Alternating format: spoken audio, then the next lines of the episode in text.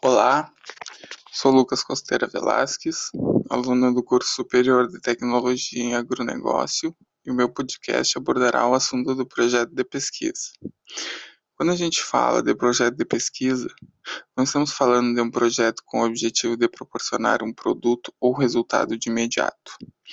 Então, quando um cientista, uma empresa ou uma universidade se propõe a desenvolver um projeto de pesquisa, cujo objetivo é produzir uma variedade de alguma planta já existente, por exemplo, o primeiro objetivo vai ser simplesmente chegar nessa nova variedade, independente se ela já pode ser comercializada ou não. Pois a pesquisa pode ter o objetivo de servir à compreensão do processo que levou à produção de tal variedade, com a, com a finalidade de abrir um caminho para novos conhecimentos sobre o método e a teoria envolvido. Agora eu gostaria de comentar um trecho do artigo científico, onde ele diz o seguinte: Quando cientistas sociais produzem pesquisas sobre determinada comunidade oferecendo, por exemplo, elementos para a compreensão da dinâmica, seja ela social, econômica, política, na qual as pessoas ou, ou famílias estão inseridas, tais informações podem ser úteis a quem se propõe lidar com certas questões importantes para o grupo social em questão e contribuir para a maior eficiência das atividades a serem propostas. Bom, do meu ponto de vista, ele se refere às inovações tecnológicas que estão sempre surgindo, ano após ano, onde o consumismo cresce nessa mesma proporção.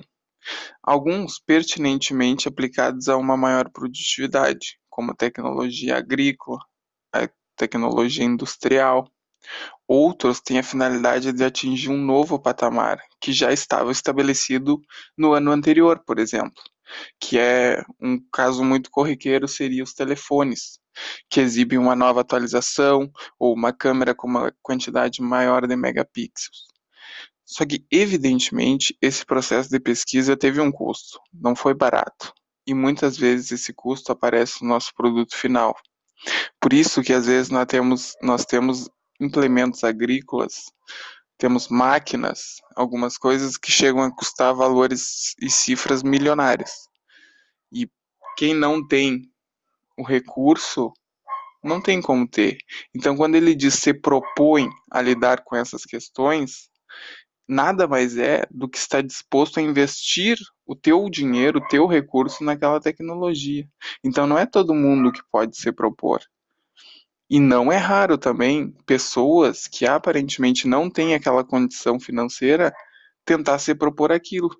Um caso muito corriqueiro, por exemplo, é pessoas que aparentemente têm uma condição financeira não tão boa ou num nível de ter um iPhone, por exemplo. Então, é, um, é uma decisão que cabe àquela pessoa investir o seu recurso naquela tecnologia. E às vezes ele precisa fazer um reflexo se ele tem a condição, se ele já tem a estrutura para ter aquela tecnologia, ou se aquela tecnologia é tão fundamental para ele que ele tenha que abrir mão de algumas outras coisas para poder fazer a aquisição dela. Então é esse o meu entendimento básico sobre o que se trata um projeto de pesquisa.